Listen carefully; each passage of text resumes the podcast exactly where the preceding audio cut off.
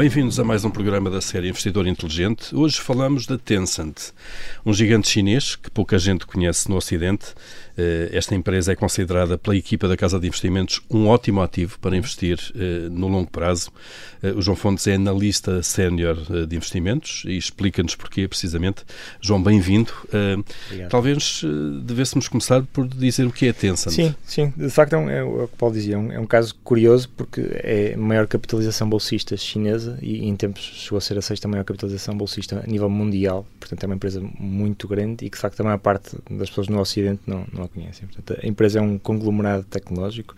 O que é que eles fazem? Eles têm, uh, por um lado, têm a plataforma WeChat, que é uma plataforma que tem 1.3 mil milhões de utilizadores ativos, portanto é uma plataforma muito grande e muito importante na China. O que é que é? esta plataforma, na prática, é uma, é uma mistura de várias funções que nós aqui temos repartidas em aplicações diferentes, mas na prática é, é uma plataforma de interação social e de consumo de multimédia. Pensemos numa mistura entre um, um, Facebook, uma ferramenta de comunicação como o WhatsApp, por exemplo, e depois plataformas de consumo de multimédia como o Netflix ou o YouTube. Portanto, o, WeChat é isto tudo combinado uhum. numa, numa única aplicação.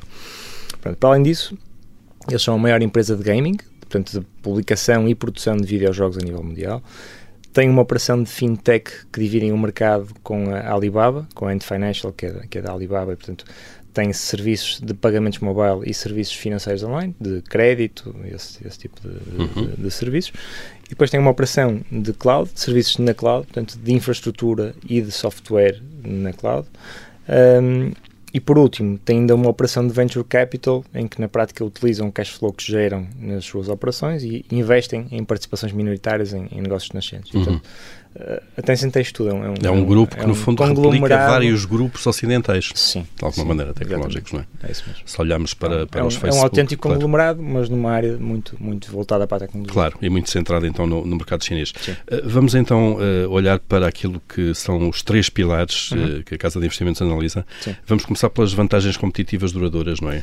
o que é que identificamos aqui na Tencent? eu acho que há, há dois fatores que, nos, que, me parecem evidentes no caso da Tencent. Um é a dimensão e a escala da operação, portanto, e pegando aqui no exemplo do, do chat, em que se calhar isso é mais evidente, portanto é uma plataforma que é usada, como eu disse, por 1.3 mil milhões de utilizadores, portanto toda a população chinesa utiliza, desde cidadãos a empresas e até ao governo, é a plataforma que utilizam para comunicação. Destes utilizadores, 90% utiliza todos os dias e em média mais de duas horas por dia. Portanto, é uma aplicação que não só é usada, mas como é vital para o dia a dia das, das pessoas. Depois há, um, há outro dado que também acho que é curioso, que é 85% das empresas ocidentais com operações na China é, utilizam o WeChat para comunicar com os colaboradores. Portanto, abdicam das ferramentas que normalmente trabalham, não é? com o e-mail ou seja o que for, mas usam a plataforma WeChat para comunicar com os colaboradores. Portanto, o, o que mostra bem o poder claro. que, esta, que esta ferramenta de rede, tem. de alguma maneira, não é? Pronto, claro. e depois há um, há um efeito de rede, que é, a partir do momento que eu crio uma plataforma, é muito difícil criar uma alternativa, porque não há incentivo a aparecerem outras uh, plataformas e, e, chamarem utilizadores. Portanto, se, se, não houver um volume já uh, elevado de utilizadores, não faz sentido eu, cidadão, ou eu, João, estar a passar por uma plataforma em que não tem ninguém. Não é? é que tem poucos amigos, uh, poucos e outro lado, outros conhecidos. Por outro claro. lado, estas plataformas vivem de receitas de publicidade e, portanto, se não houver volume de utilizadores, também não conseguem nascer, não é? Portanto, é um, é um bocado um problema do, do ovo e da galinha, portanto, sem nascer um, não, não consegue nascer o outro. A verdade é que não têm aparecido plataformas e, e achamos que é muito difícil delas aparecerem. Isso também é evidente em plataformas hum, no Ocidente, portanto, uma Amazon, no Facebook, portanto, é, são difíceis de serem desrompidas, a não ser que ofereçam algo muito diferente. E, claro. no caso do, do WeChat é, é bastante complexo de, de, o fazerem. Portanto, estas duas, destes dois fatores de vantagem competitiva, eu diria que se aplicam não só a este negócio do, do WeChat, mas também aos serviços financeiros, ao negócio de cloud. Portanto, é, é de facto um negócio que está bastante protegido. É, e, e, e, o facto de ter tantos, tantas vertentes diferentes eh, torna que seja tão complexo que, é, que é, eu diria que é virtualmente impossível um concorrente, pelo menos rapidamente, aparecer com uma oferta semelhante. É? Chegar e, e, fazer essa oferta, é. e para o fazer tem que investir, tem que investir grandes somas de capital, sem dúvida.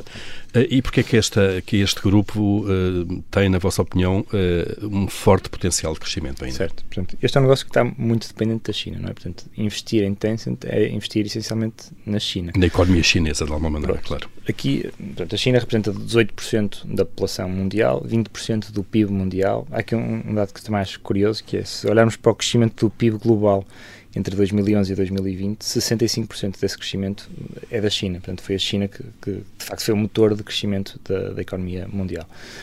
Um, apesar disto, o PIB per capita chinês ainda é 16% do que é o PIB per capita norte-americano. Portanto, ainda há aqui uma margem de progressão que é muito grande e, portanto, nós continuamos muito confiantes que essa progressão vai ser feita, lentamente, certamente, mas que, que é um caminho que vai, que vai acontecer naturalmente e, portanto, por isso achamos que há uma perspectiva de crescimento da economia chinesa ainda, ainda grande. Pegando no negócio da, da Tencent, portanto, eu acho que beneficia de várias tendências escolares que nos parecem também, também, também evidentes. Portanto, por um lado, a digitalização da economia e, portanto, com o aumento de gastos de publicidade online e o aumento de procura de serviços financeiros online. Portanto, a Tencent está muito bem posicionada nesse, nesse, nesse campo. Depois o setor de videojogos, que tem crescido sustentadamente e, e, e que beneficia, este, este setor beneficia naturalmente de, uma, de, um fator de renovação geracional. Portanto, à medida que os mais novos vão ganhando claro. capacidade e poder de compra, vão gastando mais neste setor claro. e este setor cresce por causa disso. Portanto, e, os, e, as pessoas que vão desaparecendo são, são menos consumidoras, não jogam, não jogam, portanto, ou jogam é, menos. É claro. natural que este setor continue a ter crescimentos nas próximas duas décadas ou três, bastante acima da, da, da economia. E depois há um, há um, terceiro fator, que é a transição para a cloud, que na China ainda não está, ainda não está, ainda não é evidente e não, não, não tem acontecido, ou tem acontecido de uma forma muito lenta. Um, mas que na economia ocidental isso, isso significou uma expansão. Este mercado tem crescido a 30%, 40% ao ano e, e já representa cerca de 150 bilhões de dólares só no Ocidente. E, portanto, é um mercado que sabemos que vai crescer, não sabemos quando, mas que, que irá crescer certamente e a Tencent vai estar muito bem posicionada para beneficiar desse crescimento. Para apanhar este, portanto, este há aqui uma série de tendências escolares. Há uma tendência macroeconómica, China, Óbvio, mas há uma tendência secular, várias tendências seculares que vão beneficiar a E sociais também, claro, Isso sem dúvida. Claro. E uh, como é que vocês olham para a equipa de gestão de, deste grupo? É, é, é, considerada sólida também? Sim, é muito sólida e, e é, é, gostamos particularmente desta, desta, desta equipa de gestão. Ela é liderada pelo fundador, pelo, pelo Pony Ma, foi ele que fundou a empresa, ainda tem 10% do capital da, da, da, empresa e, portanto, e tem para além da ligação financeira, tem uma ligação emocional do, pelo negócio. E, portanto, é uma, é uma empresa, isso se calhar depois reflete-se na gestão, que é uma gestão muito voltada para o longo prazo e, portanto, está disponível para correr riscos no curto prazo e abdicar de margens até no curto prazo para criar valor a longo prazo. Portanto, isto é um ponto. O segundo ponto acho que tem a ver com a relação com os reguladores e que, é, e que na China é, é bastante importante. Portanto, estamos a falar de uma, uma sociedade, como sabemos, que, que, a regulação e que o governo tem um papel muito, é muito forte. claro. Portanto, essa boa relação é, é fundamental.